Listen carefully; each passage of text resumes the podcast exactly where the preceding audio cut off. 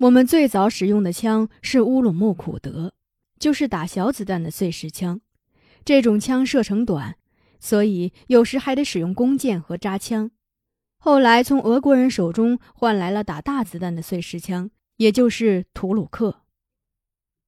接着别利坦克枪来了，它比图鲁克要强劲多了。可是跟着又有比别利坦克枪还要有杀伤力的枪，那就是连珠枪，它可以连续发射。有了别利坦克枪和连珠枪，碎石枪就只有在打灰鼠的时候用了。所以在我的感觉中，弓箭和扎枪是林中的兔子和灰鼠，碎石枪是野猪，别利坦克枪是狼，而连珠枪是老虎。它们一个比一个凶猛。林克有两杆别利坦克枪，一支连珠枪。鲁尼三四岁的时候，林克就教他握枪的姿势，而这些枪都是林克从罗林斯基手中换来的。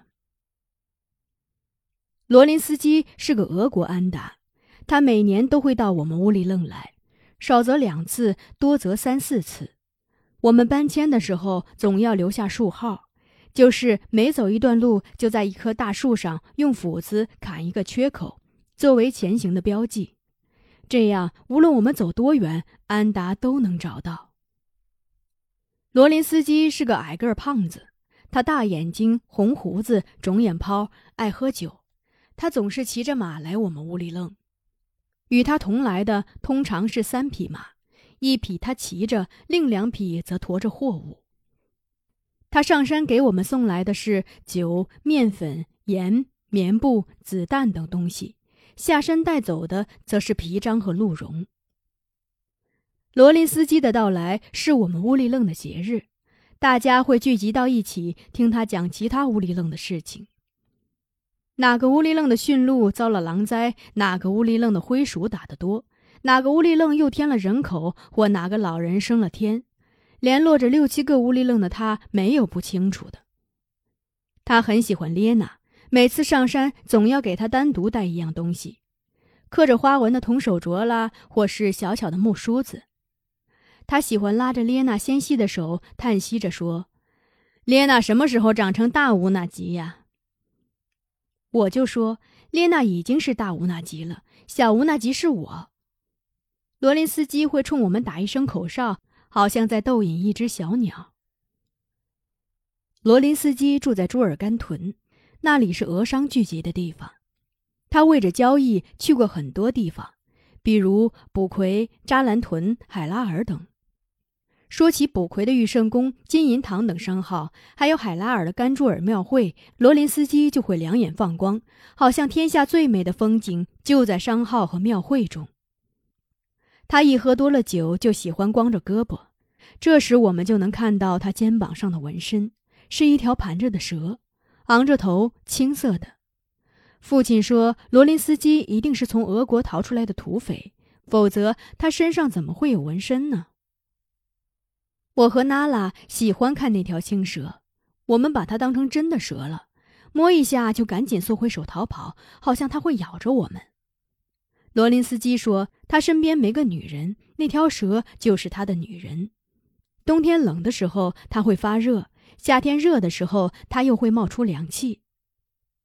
他这样说的时候，那些身边有女人的男人都笑，只有尼都萨满是不笑的。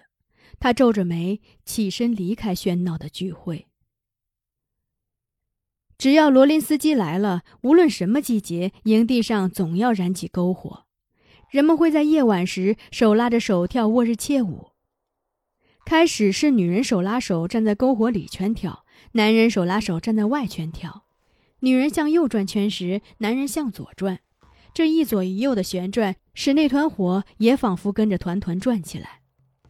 女人发出“给”的叫声，男人随之发出“咕”的叫声，“给咕给咕”的叫声恰似天鹅从湖面飞过。母亲说，很久以前，我们的祖辈被派遣到边境守边。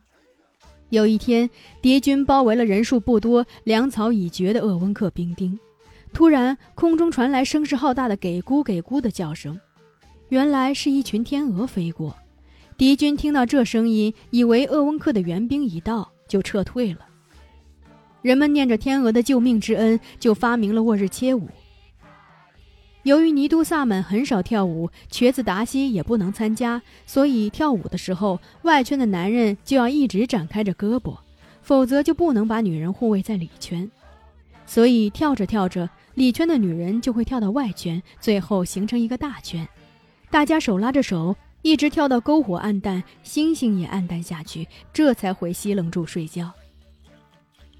母亲喜欢跳舞，她一跳了舞就睡不着觉。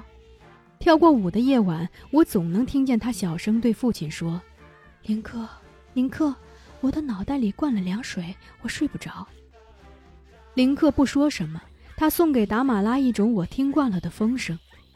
风声过后，达马拉就睡着了。罗林斯基每次离开营地的时候，总要亲吻一下列娜，这使我和娜拉万分妒忌。所以，平素我和列娜在一起玩，罗林斯基一来，我就和娜拉结伴了；而罗林斯基一走，我又会抛弃娜拉，因为列娜总是把罗林斯基带给她的东西送给我。我带丢过她的手镯，也弄折过她的梳子，不过列娜从来没有埋怨过我。交换什么物品，还有物品的数量，是尼都萨满说了算的，他要看安达带来的货物来决定。他带来的东西少，自然给他的皮章也次些。罗林斯基不像别的安达，要一张张的看皮章的毛色，挑三拣四的。他只是那么顺手的把它们卷到一起，就搭到马背上。尼杜萨满虽然不太习惯罗林斯基每次带来的欢乐气氛，但他对身为安达的他还是常常称赞的，说罗林斯基以前一定受过苦，心地才这么善良。不过，我们并不知道他的过去。他只是说，他小的时候放过马，不仅挨饿，还挨过鞭子。谁让他挨了饿，谁又在他身上使过鞭子，只有他自己知道。